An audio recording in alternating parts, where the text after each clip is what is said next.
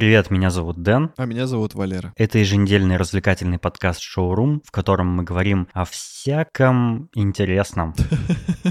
Мы обсуждаем темы, которые нам интересны, и иногда они бывают интересны нашим слушателям. И сегодня у нас 77-й выпуск. Поехали. Вперед.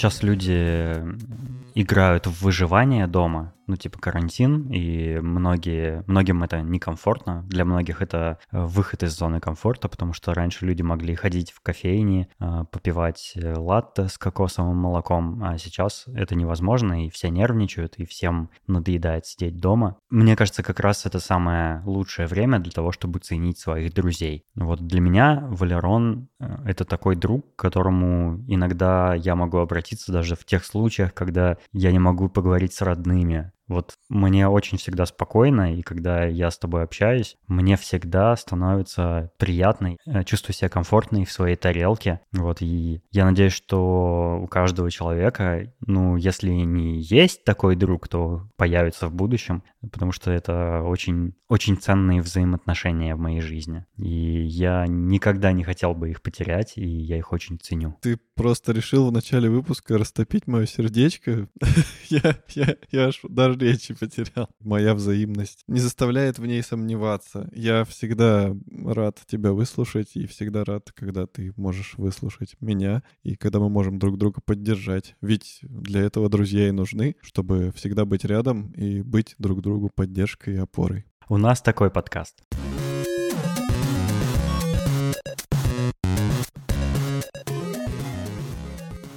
Ты знаешь, я, у меня такое ощущение, что я немножко начал разочаровываться в будущем, как в концепции. Попробую объяснить. Поподробнее, поподробнее. Ну, я всегда э, фантазировал, что я когда-нибудь доживу до будущего. Такого, знаешь, ну типа будущее. У, такое прям бах. Ну типа, что машины будут летать, и будут какие-то нейроинтерфейсы, и все будет в виртуальной реальности, и все такое. И вот годы идут, и потихоньку эти вещи появляются. Ну, типа, например, э, то, как развился интернет за последние там 15 лет. То есть он есть везде, ну, кроме совсем каких-то прям э, отдаленных мест. Я имею в виду, что вот в, в городе, в любом месте у тебя есть интернет, и зачастую он даже какой-нибудь там безлимитный, высокоскоростной, все дела. И уже нет никакой проблемы в любой момент времени всегда быть на связи. А там в школьные времена, чтобы был интернет, это я прям не знаю, нужно было ну, его купить подключить, немножечко использовать и отключить, чтобы он там не сожрал все деньги. Был очень медленный там GPRS, потом Edge, и это было ужасно. То есть им лишний раз даже пользоваться-то не хотелось. Я имею в виду мобильный интернет. Домашний, конечно, хотелось использовать его. Вот. А сейчас э, это уже все. Ну, он, он везде, он как воздух, мы этим интернетом дышим, мы без него уже не можем жить, и это уже какая-то базовая ценность, базовая потребность человека становится, без которой ну, не, невозможно уже жить. Как, не знаю, без электричества, без горячей воды там или чего-нибудь такого, э, без кокосового молока. Со временем в мою жизнь приходят всякие вещи новые. Например, э, мы уже много раз об этом в предыдущих выпусках говорили, но я повторю, что виртуальная реальность, такая, какой я мог ее только представить когда-то, она уже существует. И мы с тобой уже ее испытываем. Там в любой момент времени можем взять и оказаться в виртуальной реальности и э, наслаждаться фантастическими несуществующими мирами. И это круто. И всякие такие вещи, ну, типа, э, у нас э, такие смартфоны крутые стали, что там несколько лет назад таких компьютеров-то мощных не было. А сейчас смартфон фотографирует как практически профессиональная камера. Там умеет всякие реалтаймовые эффекты накладывать там на лицо и а, а, а, обтравливать э, фон твой вокруг себя. Там все что угодно уже умеют делать. И э, столько всяких удобных сервисов появилось. То есть это тоже такое будущее. Но все эти вещи, они как-то плавно очень входили в жизнь и как-то постепенно появлялись, что я не помню тот момент, когда было настоящее, а стало будущее. Такое ощущение, что, ну, будущего как будто нет. Оно, оно как будто вот, ну, завтра будет тоже настоящее, и завтра появятся какие-то чуть-чуть новые штуки, а ничего такого кардинального уже вообще никогда не случится, потому что все постепенно, очень плавно и незаметно вливается в жизнь. Все вот эти инновации, технологии фантастические. И поэтому э, я ощущаю, как будто я, знаешь, такой старый дед, который э, недоволен жизнью, которого, знаешь, которого уже не мотивирует то, что в будущем может случиться что-то невероятное. Действительно, проблема заключается, вот ключевое слово, это то, что все происходит плавно. Из-за этой плавности ты не можешь испытать э, вот этот шок, как ты, допустим, в детстве представлял будущее, да? Ты же в голове все сразу в кучу представлял, типа вот я сижу, сейчас подумаю о будущем, бух, и на тебя сваливаются все вот эти чудеса. А сейчас mm-hmm. они как бы плавно выкатываются в твою жизнь, и ты такой, ну ок. А если бы, допустим, вот тебя сейчас маленького перенести сюда, там дать в руки тебе iPhone, дать тебе шлем виртуальной реальности, вот у тебя тогда бы был вот этот как раз бух-эффект. Точно, Но... да, так было бы. Но я считаю, что все-таки человечество, оно хоть как-то и плавно развивается, но я не теряю надежды, что в какой-то момент произойдет э, нечто сногсшибательное, знаешь, типа какое-то такое открытие, которое реально перевернет мир. И тогда мы просто вот будем сидеть обалдевшие. И даже наш вот этот избалованный характер, что мы уже, знаешь, нас ничем не удивить, и он в этот момент удивиться после вот этого застоя. Я, я не теряю надежды, что что-то такое произойдет. Я не, не знаю, что это будет, либо открытие, либо что-то, не знаю, какой-нибудь э, научат оживлять людей, или там, не знаю, в космосе что-нибудь такое найдут, что-то, что нас шокирует, не знаю, планету, на которой была жизнь, и там будут города, или скелеты какие-нибудь, не знаю, пришельцев, или таких же людей, как мы, которые после коронавируса погибли, и планета опустела. Вот. Ну, будем ждать. У нас как бы с тобой еще жизнь, я надеюсь, будет долгой. Надеюсь. Я все еще надеюсь, что я в первой половине своей жизни. Да-да-да, я тоже надеюсь. А, и в течение этой жизни все равно рано или поздно, я думаю, что-то такое произойдет, чему мы с тобой удивимся и порадуемся. Ну или просто удивимся.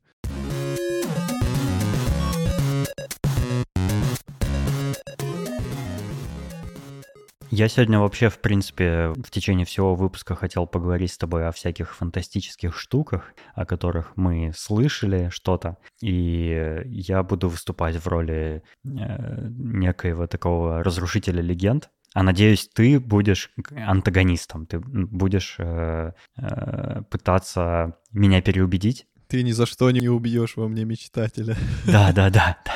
Надеюсь, надеюсь, так и будет. Мы с тобой э, после записи предыдущего выпуска разговорились, еще, наверное, с часик говорили после записи по скайпу. Мы поговорили с тобой о всяких интересных штуках и решили, что, блин, это нужно было в выпуске озвучивать. Вот, и сегодня мы как раз о них снова поговорить хотим, потому что это интересно. Э, мы с тобой поговорили про криогенную заморозку. Да. И мы даже об этом что-то упоминали в чате, и э, нам знающий человек сказал, что это невозможно. Криогеника — это фейк, и это невозможная технология. Насколько я понимаю, у тебя есть контраргументы. Денисон, ну я вот давно уже планирую, чтобы мое тело заморозили и запустили в, в космос, ведь это мы обсуждали в выпуске про похороны, и я очень искренне надеялся, что это возможно, и я знаю, что есть конторы, которые замораживают ты что-то вроде как знаешь, чего я не знаю про это все. Ну, до недавнего времени я не задумывался о том, как это работает или как это не работает. И я тоже слышал несколько раз, что вроде как есть компании, которые за большие деньги могут э, перед твоей смертью, пока ты еще не совсем умер, заморозить тебя очень быстро. Так что ты, типа, ну, якобы не успеваешь умереть или что-то такое. Ну, типа, какая-то какая такая мутная штука. Они тебя замораживают, а потом в будущем, когда научатся людей э, типа размораживать правильным образом, э, ты сможешь там, тебя смогут там через, не знаю, 500 лет разморозить и продлить твою жизнь, когда эта технология уже будет доступна, ну типа продление жизни. Но типа, пока что, как известно, э, люди, пережив, ну, прошедшие заморозку, они после разморозки оказываются мертвы, потому что пока что не могут правильно размораживать людей.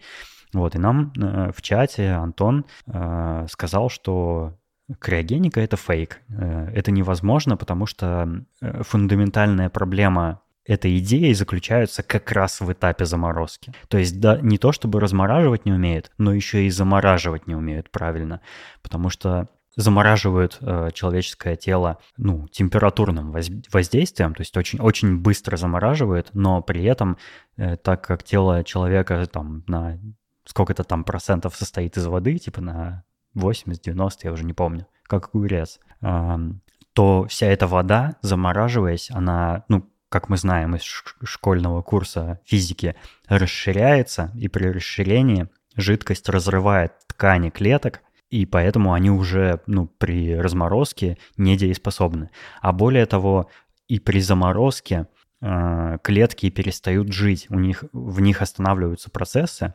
и, может быть, было бы возможным э, продлить человеку жизнь, не замораживая его, а погружая в какой-то анабиоз, когда все процессы э, в организме, типа обмен веществ, настолько замедляются, что практически останавливаются, но не останавливаются для того, чтобы жизнь в клетках продолжалась, чтобы они просто меньше изнашивались и чтобы не изнашивались ткани э, человеческого организма. Вот. Мы, как известно, мы умираем э, по естественной причине от износа организма. Э, то есть э, у, у человеческого тела и у тканей человеческого тела есть некий предел э, ну, износостойкости. И э, когда мы там достигаем э, большого возраста, типа там 80 лет, там 90, 100, иногда там бывают какие-то случаи типа 110 лет, у человека настолько уже из, из, изношены все ткани э, внутренних органов э, и, и внешних органов, всех органов, что они просто ломаются, перестают работать, отказывают э, и ну, становятся неэффективными, становятся хрупкими, там кости ломаются от э, того, что там вещества в них не поступают, от того, что клетки перестают делиться, регенерировать там и так далее. И, в общем-то, человек умирает от износа организма. И если бы можно было как-то замедлять этот процесс, то это, пожалуй, способ продлить человеку жизнь. На данный момент можно считать, что компании, которые заявляют, что они занимаются криогенной заморозкой, они на самом деле паразитируют на богачах, то есть они э, людей, которые уже вот-вот умрут, замораживают, э, забирая у них там огромные деньги э, с планом что они, что им не придется их в будущем отдавать. Слушай, ну у меня на этот счет э, есть небольшая фантазия, которая может помочь. Э, с этой заморозкой, это все-таки, ну, я не теряю надежды на внеземные цивилизации, несмотря на парадокс Ферми. Вот, поэтому если бы, допустим, меня заморозили и отправили в космос, то, может быть, там такие, типа, волшебства происходят у них, у, высших каких-то существ, что они бы смогли там даже, не знаю, из волоска меня с моей же памятью снова оживить, допустим, чтобы узнать, кто я такой, там, что я могу им рассказать и все такое.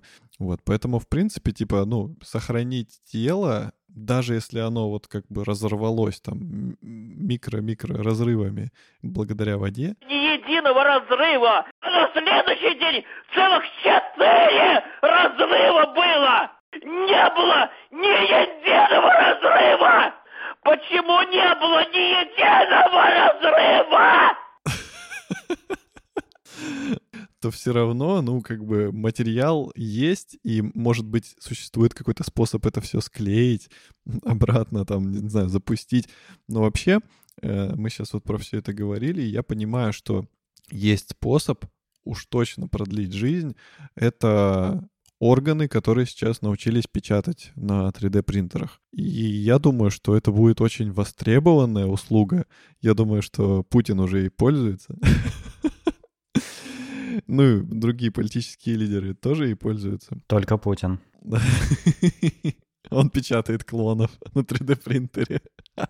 Он почему никак с поста президента не может уйти? А просто у него принтер клонов остановиться не может, а куда-то их надо девать. Вот они, типа, один за другим становятся президентом. Да, у меня такое один раз было с обычным принтером. Смысл в том, что будут такие, знаешь, пакеты услуг э, в клиниках. Типа ты приходишь, там э, замена почки, замена там желудка, замена легких, э, комбо-набор, там, типа поменяй все органы по цене там двух. И ты такой приходишь, отстегнул денег, тебе меняют абсолютно все органы на новые. И у тебя, получается, остаются... Э, у тебя только дряблая кожа остается. Да, да. Кожа я думаю, с этим тоже что-нибудь придумают. Кстати, и... кожа — это тоже орган. Я знаю. Эпидермис. Образовательный выпуск. Да.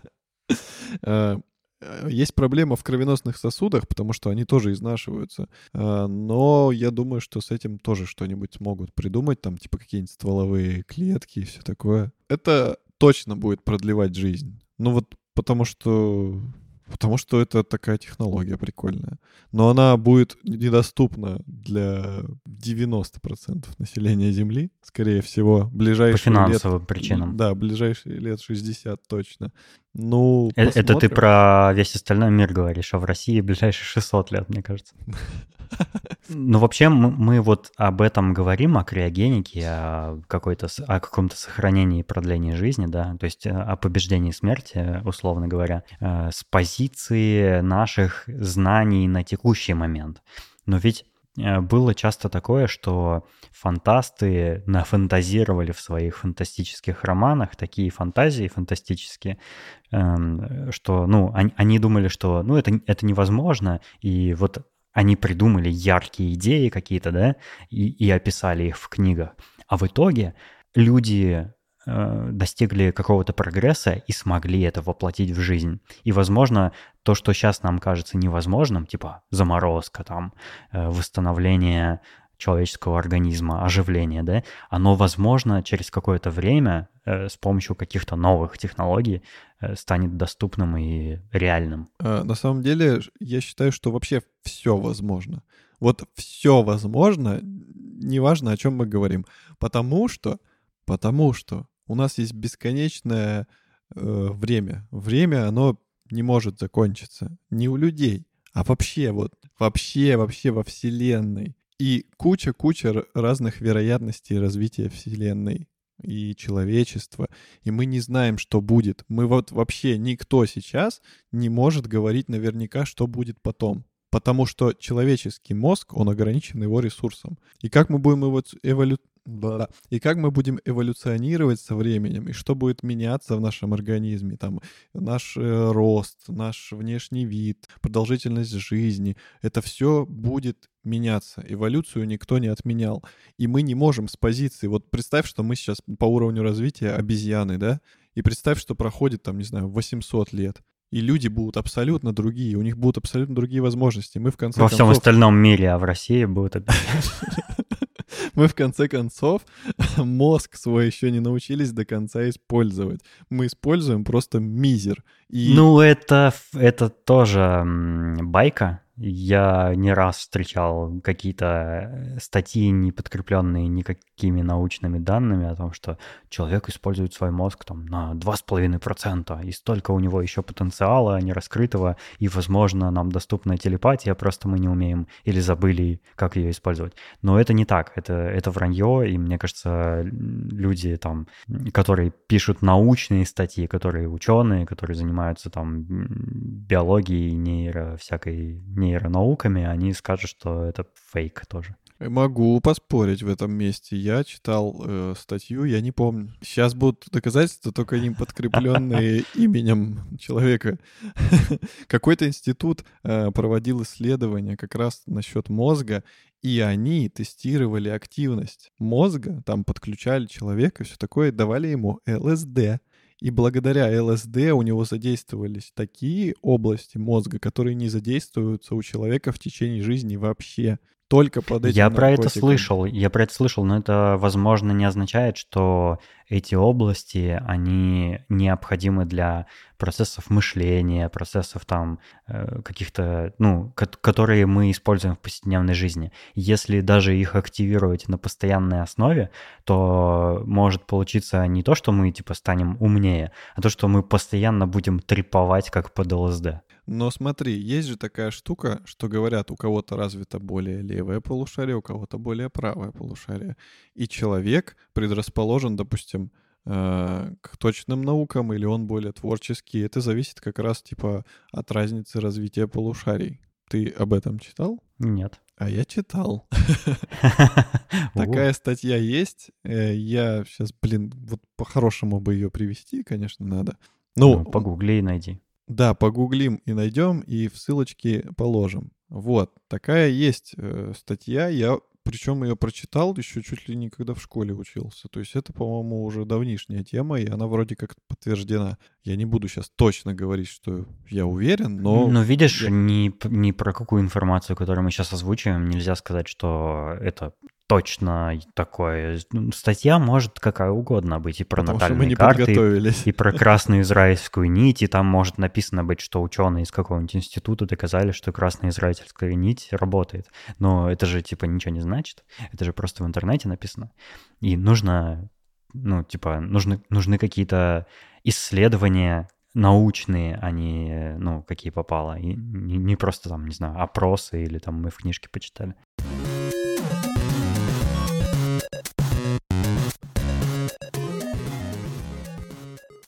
Я к чему говорил о том, что фантасты нафантазировали, а в итоге через несколько десятилетий всякие разные э, причудливые штуки воплотились в реальность. К тому, что есть еще один способ э, продлить себе жизнь, но при этом потерять тело. Это перенос, ну или консервация сознания когда ты уже начинаешь жить в другом теле, но при этом со своим прежним сознанием. Ведь, э, ну, по сути, что у человека самое важное? Это его сознание, его память, э, его мысли, какая-то эфемерная сущность, которая составляет его личность. Э, и смысл такого способа продления жизни это в том, чтобы сохранить как раз самое ценное, пожертвовав, пожертвовав менее ценным, то есть своим телом. Вот. Тем более это открывает какие-то новые возможности. Например, можно жить в более лучшем теле, чем э, которое было дано тебе при рождении. Да, я думаю, что самое сложное будет это как раз перенос сознания, потому что либо это будет э, перенос мозга, а мозг ты не можешь перенести отдельно от спинного мозга, то есть тебе надо всю эту конструкцию вытащить. И, а это в данный момент невозможно. И в ближайшие, не знаю даже сколько десятков лет будет невозможно, потому что там настолько э, микроскопическое... Э, Пересадки спинного мозга делают? Трансплантации спинного мозга уже производили, это возможно? Ну, не целиком же всего. Там какие-то, по-моему, э, отдельные... Это, это технически возможно. Это, может быть, просто не делали, но технически это возможно. Я слушал э, выпуск э, Сережи и микрофона, где был врач-трансплантолог, и он рассказывал, что это возможно. Просто, по-моему, по-моему, пересаживали только части, но в принципе там по аналогии с частью спинного мозга, мозга можно и весь пересадить, просто это больше времени, ну и сил хирурга займет. Я думаю, такая операция будет длиться, не знаю, больше недели, наверное, потому что я видел спинной мозг как бы отдельно от Я человека. видел в анатомическом театре тоже. Это его, да. просто вообще какой-то космос. Я не представляю, как это можно все перенести. Э, ну, да, конечно, самая сложная часть — это перенос сознания. Ну, раз мы вообще говорим об этой теме. Эм, мне кажется, что как раз трансплантация, она менее перспективна, чем перенос сознания. Э, потому что э, при трансплантации ты все равно какую-то уже устаревшую человеческую ткань пересаживаешь, то есть ткань головного мозга. Она, наверное, тоже имеет ограниченный срок жизни, и, ну, просто у старика мозг работает хуже, наверняка. Э, я не биолог, но готов поспорить, что так и есть.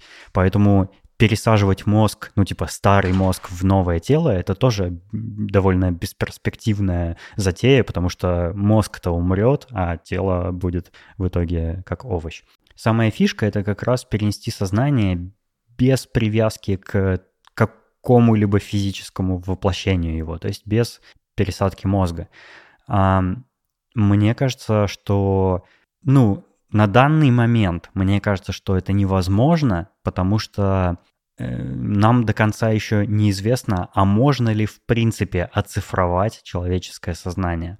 Есть, наверное, возможность у людей сделать э, некую копию твоего сознания в виде э, искусственного интеллекта или там в виде какой-то нейросети, которая будет похожа на тебя, будет примерно так же отвечать, там будет как-то общаться, использовать э, какие-то знания из твоей памяти, да, которые сохранены. Но будет ли это на самом деле тобой? Не будет ли это твоей подделкой, похожей очень сильно на тебя? Потому что Э, человек — это же биологическое существо, и значит, э, процессы, которые в человеческом теле происходят, они аналоговые, и в том числе аналоговые процессы в твоем головном мозге, там какие-то сигналы нейронов, которые там как-то э, куда-то ходят, как-то взаимодействуют. И, э, воз, ну, если, насколько мы знаем, ну, э, аналогово-цифровые преобразования возможны, и это можно видеть на примере музыки. Но при цифровом преобразовании аналоговой музыки есть всегда какая-то потеря в качестве. Какой бы там высокий битрейт у музыки цифровой не был, он все равно будет ниже, чем у исходника аналогового. Из-за фундаментальной разницы в способах записи информации. Когда, э, там, не знаю, э, иголка, записывающая канавки да, на виниловой пластинке, она имеет безграничную вариативность там э, глубины, да, создания вот этих вот канавок, то в цифровом мире все равно э, глубина этих канавок, условно говоря, эм, подвергается некой градации. То есть есть какие-то ступеньки. Вместо плавных канавок происходят ступеньки. И чем, чем больше этих ступенек, тем э, больше битрейт. Ну, это очень грубо, я э, привожу аналогию такую. Так вот, возможно, с цифровизацией человеческого сознания будет такая же проблема. То есть можно, ну, достаточно ли будет когда-нибудь в будущем э, той степени оцифровки сознания, чтобы э, по-настоящему сохранить всю твою личность, всю твою суть и все твои мыслительные процессы и взаимосвязи мысль, там, мысли и сознания в твоей голове э, в цифровом виде. А, слушай, ну мне кажется, что вот э, ты сейчас больше говоришь про реально имитацию человека. То есть э, сам человек, он как умер, так и умирает. А вот его сознание, чтобы перенести, это, наверное, какие-то более сложные махинации нужно выполнить. Но, но, но, есть очень, очень хорошее, э, вот есть очень хорошее применение того, что ты сейчас описал. Я считаю, что э, такая вот подделка, назовем ее так, подделка личности человека, она очень хорошо будет помогать э, родным справиться с утратой близкого. Потому что даже такая подделка, э, допустим, если ее также прогнать там через нейросеть, сделать как бы визу, визуализацию лица, допустим, ну, какой-то какую модель человека, там, не знаю, проекционная она будет или просто видео. С ней сможет человек поговорить, то есть он не будет эту ужасную пустоту ощущать, он сможет как будто бы пообщаться с человеком, ему все равно легче будет эту утрату пережить. я думаю, что это будет полезное изобретение, если такое смогут реализовать. Ну, еще одно применение, я вот только что подумал, Наверное, было бы круто иметь вот такую копию человеческого сознания, его, ну, его клон, клон его сознания в качестве музейного экспоната. Если это была какая-то выдающаяся личность, там какой-нибудь э, артист, там э, писатель, не знаю, какой-нибудь ученый, э, то можно сохранить его сознание и предоставить доступ к общению с ним всем желающим, например и это бы обогатило как бы интеллектуальное человечество и позволило бы лучше понимать историю человечества, как, как мыслил этот человек, чем он руководствовался. Можно просто взять и спросить у него, а что ты имел в виду? И он ответит. А не, не так, как на уроках русского языка. Что подразумевал Лермонтов вот в этой повести? Ну, попробуй, поди узнай. А тут такой, что подразумевал Лермонтов? Давайте его спросим. Вот он. Да, да. Круто.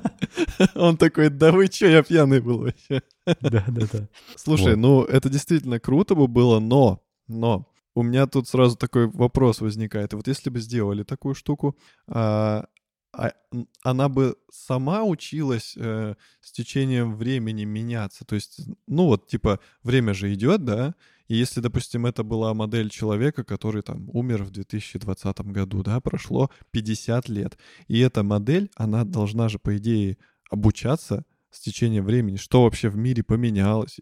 Либо она остается, допустим, заморожена в том виде, вот в, в котором ее создали, и люди приходят... Read, Да-да-да, и люди приходят, как бы, а она не в теме, про что они говорят. То есть так можно сделать устарела. две копии, одну обучать, а другую не обучать. А потом познакомить их. И смогут, смогут ли они построить любовь на проекте Дом 3? Ну вот я еще, э, знаешь, что меня волнует? Немножко такой этический вопрос. А, вот если переносить сознание человека в другое тело, а это будет все еще он, даже если, допустим, ну, представим гипотетически, что полностью перенести сознание возможно в будущем будет, то перенеся его в новое тело, это все еще будет он, или это уже или, или тот человек умирает с, э, вместе со своим телом, и это уже просто новый человек с точно такими же знаниями. То есть, может быть, сохранить человека можно как раз только поддерживая в нем жизнь до бесконечности. Я думаю, так и есть. Я думаю, что только сохранив жизнь до бесконечности. Потому что перенос — это слишком сложный процесс. Я не отрицаю, что он возможен, но это будет очень не скоро, и мы пока что своим мозгом даже это не можем понять, как это все сделать.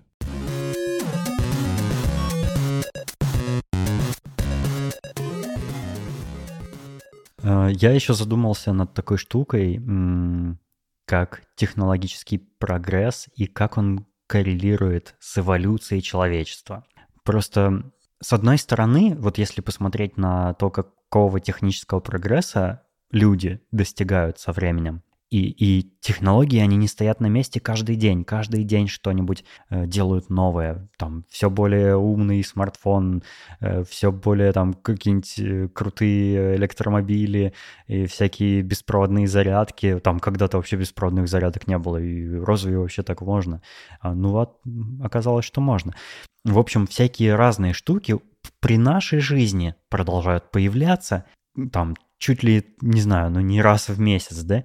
И является ли это подтверждением эволюции человека как, как вида? Или наоборот, то есть, возможно, технологии эм, дошли до какой-то такой точки, когда они уже чуть ли не сами себя подталкивают вперед.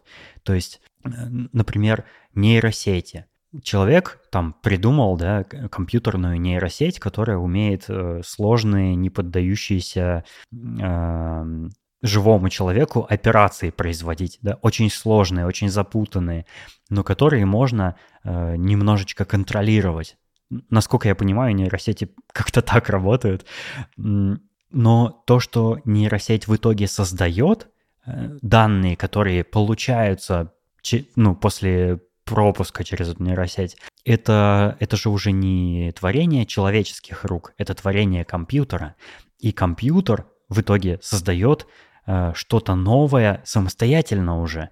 Э, то есть я к тому, что э, мне кажется, что человек либо уже подступил, либо вот-вот подступит к той стадии, когда компьютеры уже все будут делать за него, то, то есть самые какие-то сложные интеллектуальные вещи будут вместо человека выполнять, а человек будет просто такой э, э, нажимать на кнопку э, запустить нейросеть. Вот. И, возможно, как раз такой резкий скачок технологических прорывов, он свидетельствует о том, что человек становится более ленивым, более ленивым и готовым отдать свои задачи машине. Слушай, я думаю, что я, конечно, не биолог, это лишь мое мнение, но мне кажется, что технологии, они не остановили эволюцию человека, но они ее замедлили. Потому что человек раньше как эволюционировал, да, вот там начнем типа с каких-нибудь старых времен, да, там дубинка, вот это все пошел, там постучал по кабану. Ты, ты про поел. полицейских сейчас говоришь?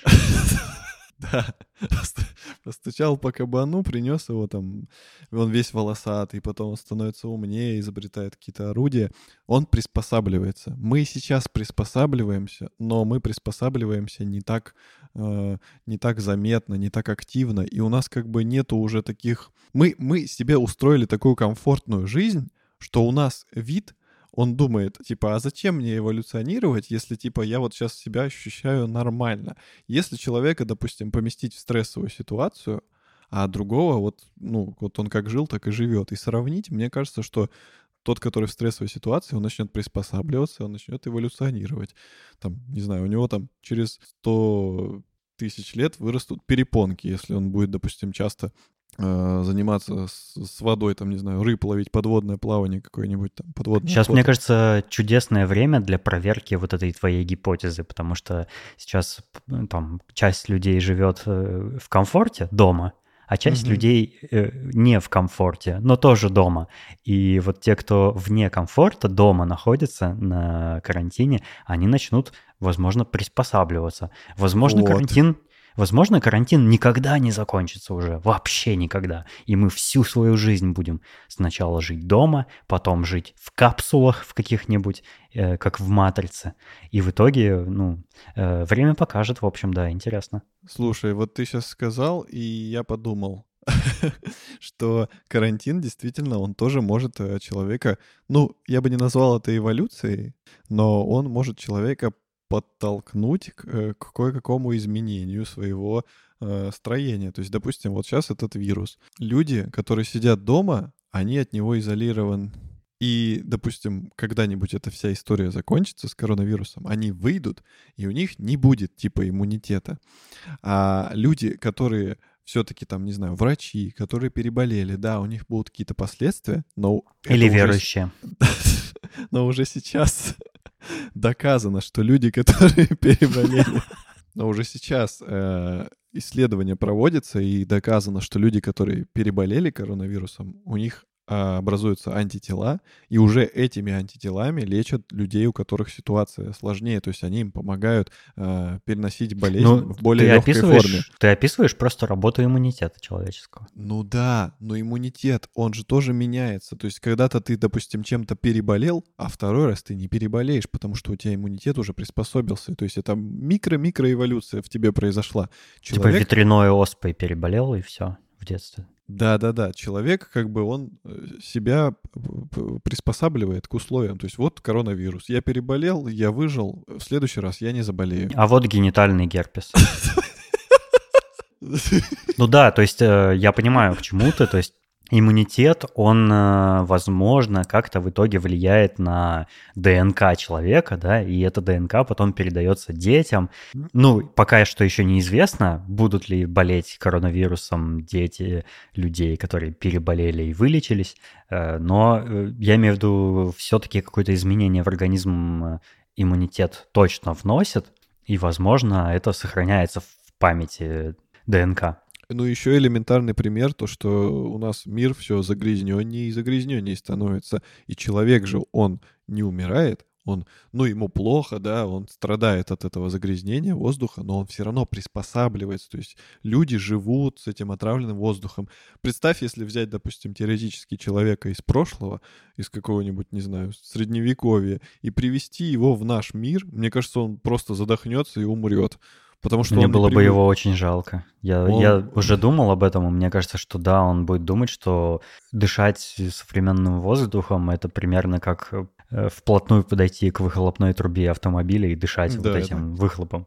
Да, да. глубоко вдохнуть. Да, да, да, да. То есть человек эволюционирует, но просто вот в чем-то да, в чем-то нет. Но какая-то эволюция происходит. А технологии, они нас замедляют, потому что они вводят нас вот в этот комфорт, который нас ограждает от эволюции. У нас нет стресса.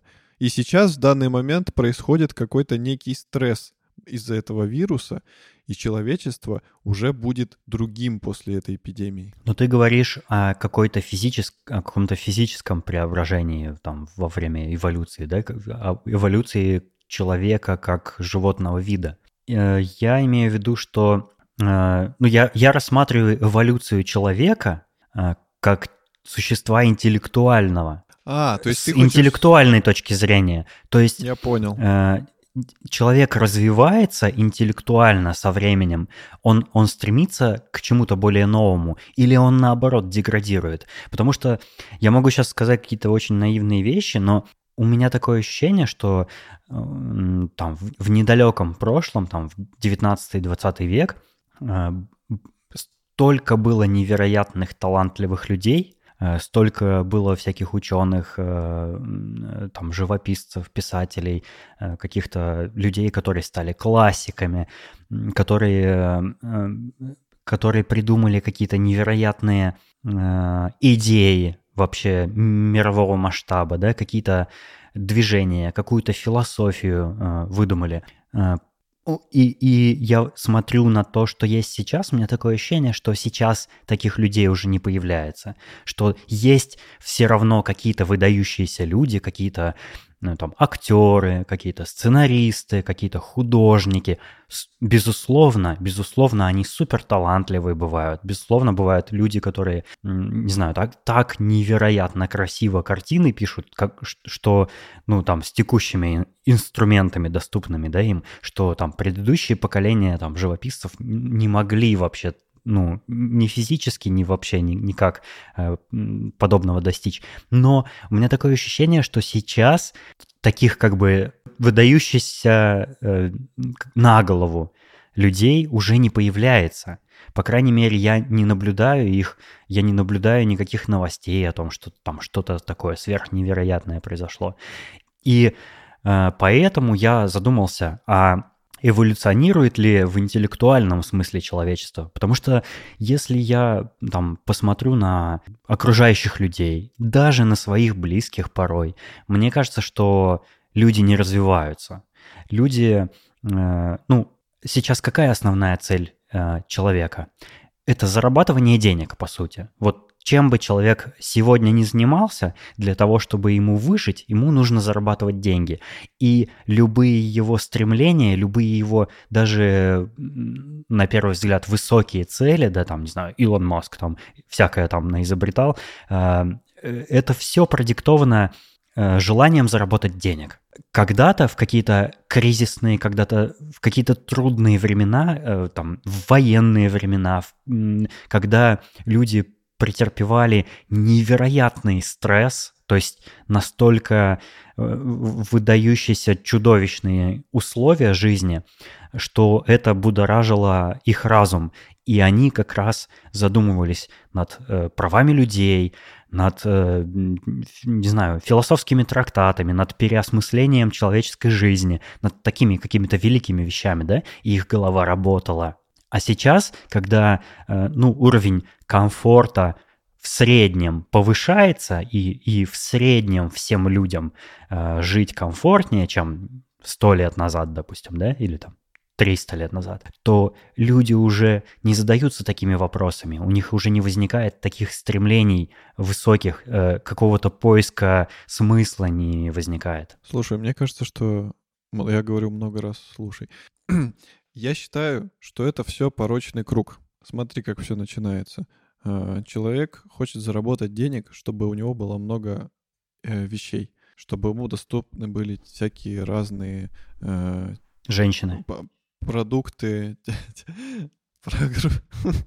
чтобы ему были доступны всякие а, продукты технологического прогресса.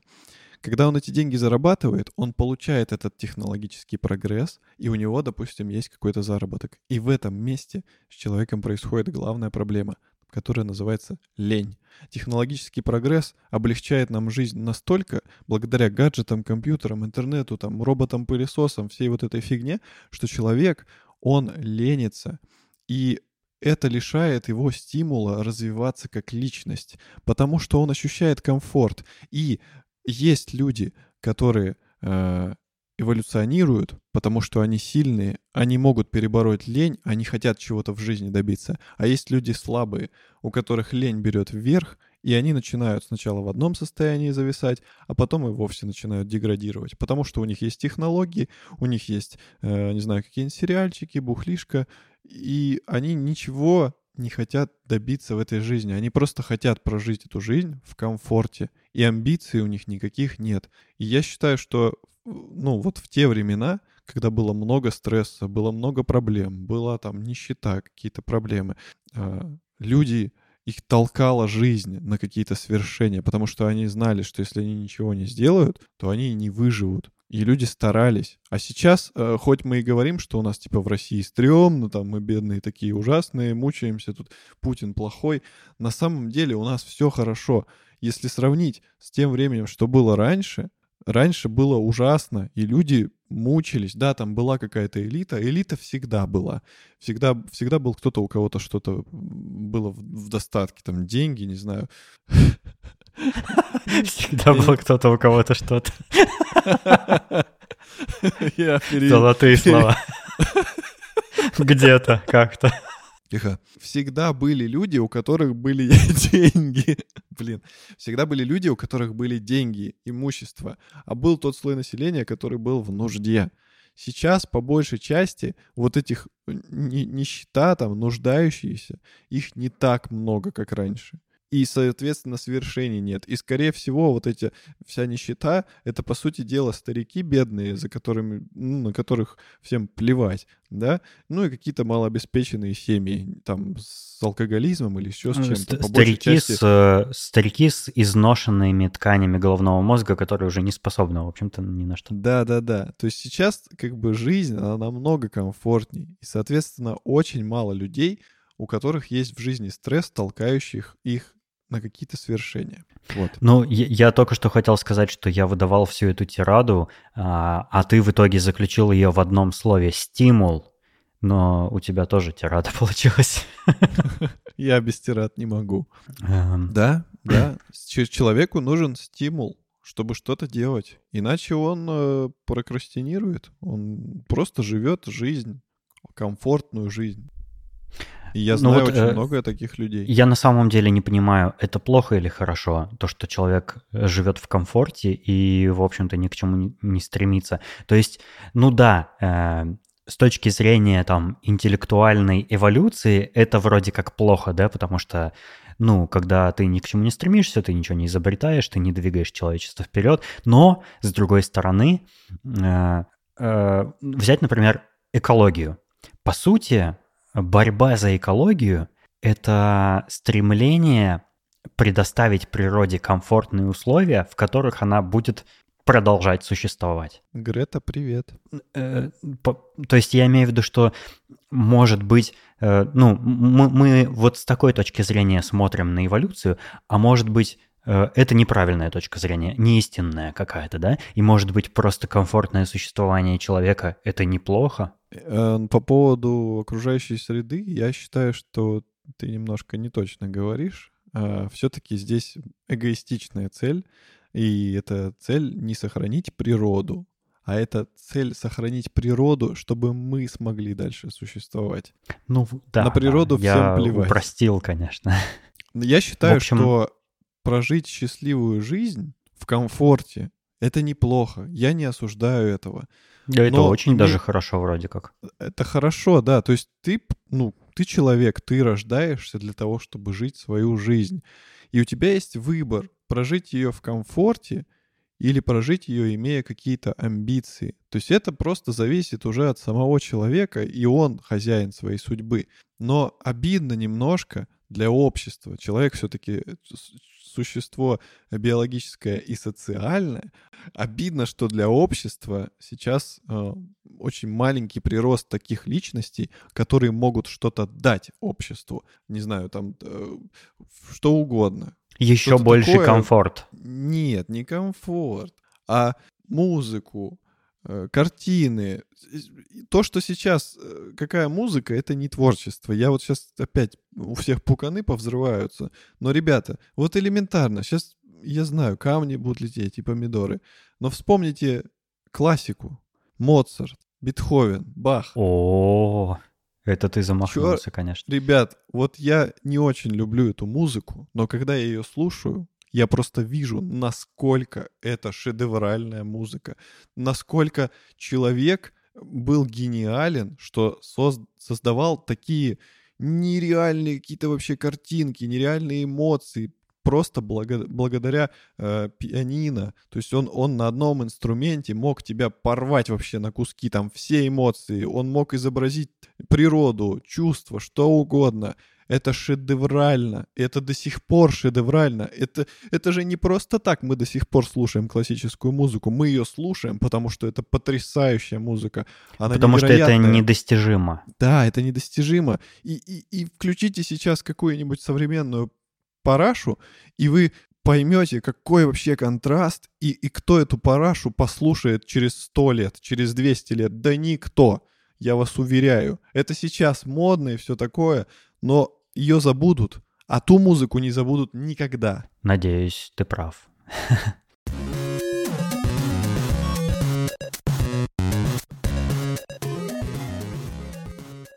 Эм, Я послушал э, недавно новый выпуск э, номер 438 э, подкаста «Разговорный жанр». И я бы хотел... Я настолько в восторге был, что я бы хотел всем рассказать об этом выпуске и посоветовать его послушать. Ребята вообще, Миша, Сережа и Руслан вообще супер молодцы. Э, Это что-то невероятное. Короче, в этом выпуске э, один из ведущих этого подкаста «Разговорный жанр» Руслан изучил тему про инвестиции и трейдинг. Казалось бы, что может быть более скучным, да? Господи, убейте меня прямо сейчас. Но я послушал этот выпуск, я понял, что на эту тему я нигде больше столько информации за такой короткий период времени не получал. Это супер невероятно ценный образовательный выпуск, который я советую всем, даже если вас вообще не интересует тема там акций, облигаций, э, инвестиций и всего прочего, просто послушайте, и благодаря рассказу Руслана вы будете хотя бы понимать, о чем идет речь. Я много смотрел всякого кино э, про э, всяких там брокеров, трейдеров, там, Волк с Уолл-стрит и вот это все прочее, там, бойлерная, разные фильмы бывали. И там э, ну, я, я как бы понимал э, сюжет фильма, потому что все-таки это сценарий, который адаптирован да, для простого зрителя. Но там иногда бывали вещи, которые э, я не понимал, как работают. И, конечно, там с возрастом, э, там, чем, чем старше я становлюсь, тем все больше и больше я как бы разбираюсь в этих вещах, потому что то там, то тут где-то что-то услышу, узнаю, кто-то мне расскажет, как, как работают акции, там это все такое. Но э, вот Руслан э, и Миша и Сергей в своем выпуске про инвестиции и трейдинг, они сделали какую-то титаническую работу. Этот э, выпуск подкаста длится, по-моему, три часа аж. Я слушал его в несколько заходов, но это было просто какое-то невероятное приключение. Я хотел им большое спасибо за это сказать, потому что из этого выпуска я узнал, например, э, что э, когда компания выходит на IPO и выставляет на продажу свои акции, это единоразовый процесс. Ты только один раз можешь выйти на IPO, ты акции, короче говоря, э, если рассмотреть компанию, вот как 100%, да, когда ты выходишь на IPO, ты можешь выставить на продажу какое-то количество своих ак- акций. Например, там 30% своей компании в виде акций ты выставляешь на продажу. И все. Они больше тебе не принадлежат после того, как их купили. И все, что с этими проданными акциями происходит, оно компанию больше не касается никогда. То есть, когда говорят, что, э, например, что акции там такой-то компании выросли, но это они выросли только на вот этом типа вторичном рынке. Они выросли там. Компания богаче от этого не стала, потому что для того, чтобы ей стать богаче, чтобы получить новые деньги, им надо еще продать эти акции, то есть еще отнять из доли, которая у них осталась, и выпустить на рынок. И тогда они получат эти деньги. Но те деньги, которые уже обращаются в виде э, акций, они, ну, принадлежат кому-то, и это кто-то зарабатывает на них, но не эта компания. Вот вещи вроде этой э, там, Руслан рассказывает в выпуске про инвестиции. И я узнал из этого выпуска вообще, что такое акции, что такое облигации, что такое игра на понижение, э, которую по-моему, есть какой-то то ли фильм даже с таким названием, то ли в каком-то фильме очень активно использовался этот термин. В общем, Руслан очень доходчиво объясняет, как это работает, э, как э, работают облигации. В общем, там столько всяких разных вещей, и так хорошо э, ребята рассказывают о них, что просто послушав этот выпуск, ты уже поймешь, как это работает. Тебе даже не нужно там дополнительную литературу читать, достаточно просто послушать. И это супер невероятно ценный выпуск. Вот такую рекламу я э, нашему дружественному подкасту «Разговорный жанр» сделал. Но это правда, это искренне. Я был впечатлен по-моему, титанический труд. Э, Руслан, респект. Класс, класс. Очень интересно.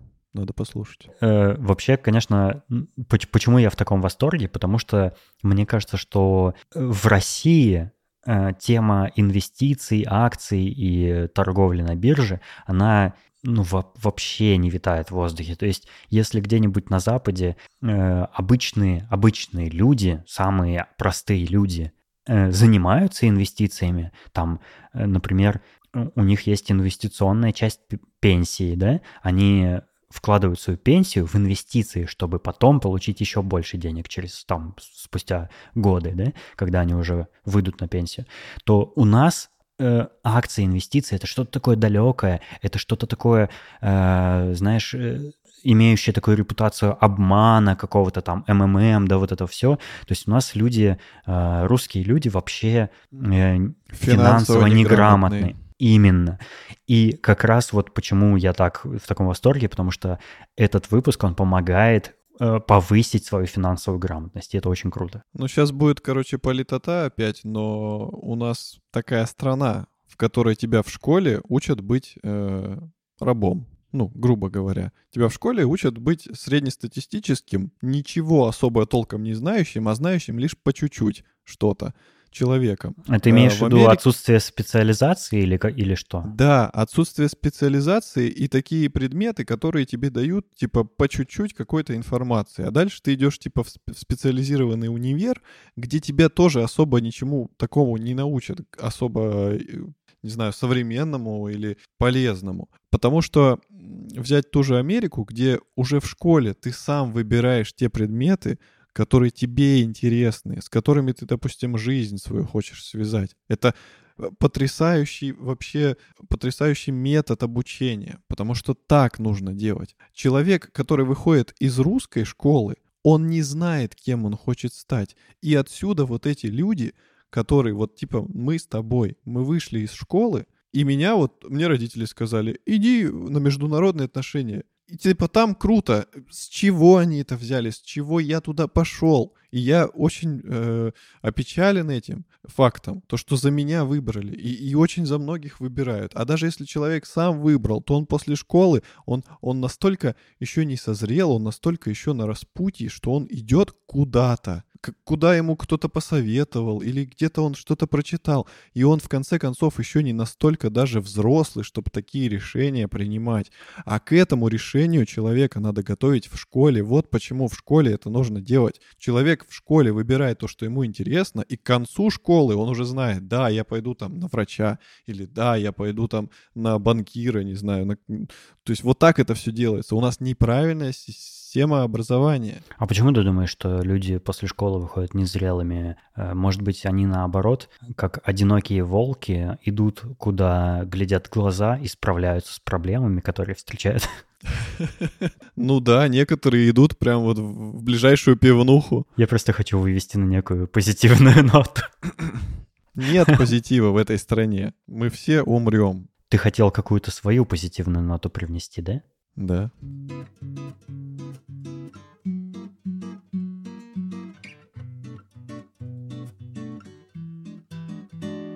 Я думаю, на этом мы как раз и завершим наш сегодняшний выпуск. А, я решил закончить этот выпуск небольшим кусочком босса новы, э, потому что мы закончили на негативной ноте, я хотел что-то легкое танцевальная. Просто бренькнул вам в микрофон, короче. Мы хотим выразить э, благодарность нашим дорогим слушателям э, Саше Младинову и Петру Филимонову. Спасибо, что вы с нами. Нам греет сердечко и наш маленький кошелечек на Патреоне. То, что вы смотрите наши эксклюзивные видео, фотографии и заметки. Присоединяйтесь к Саше и Пете и подписывайтесь на наш Patreon. У нас там один тариф на 1 доллар в месяц, э, за который вы будете получать всякий дополнительный контент, который мы там выкладываем. Мы там э, иногда изливаем свою душу про разные вещи, которые нас заботят, но которые не входят в основные выпуски. Да, например, в последнем посте я рассказал о своих панических атаках снова. Но суть Патреона, кстати, не только в том, что вы получаете какой-то контент, а в том, что если вам нравится наш подкаст Showroom, вы его таким образом поддерживаете. О, да. Ну что, следующий выпуск будет по расписанию, надеюсь, как обычно, в понедельник. Да, больше мы не будем затягивать, будем более подготовленные. Мы будем стараться для вас, потому что вы наше все. Если вы сам властелин своей судьбы, если вы человек, который сам управляет своим разумом и принимает самостоятельные решения, заходите к нам в чат в Телеграме и давайте вместе обсуждать э, темы, которые мы сегодня озвучили или другие темы, которые вам хотелось бы с нами обсудить. А также не забывайте подписаться на наш канал на YouTube, ссылка на который есть в описании к этому выпуску, для того, чтобы вы не пропустили стрим с ответами на вопросы, которые мы сделаем в будущем. А также не забывайте покупать нашу фирменную израильскую красную нить. Благодаря ней, благодаря ней, благодаря ей, благодаря нее, благодаря нее вы будете защищены от коронавируса на весь период пандемии. Спасибо, что были с нами. До следующего выпуска. Всего вам доброго. Пока.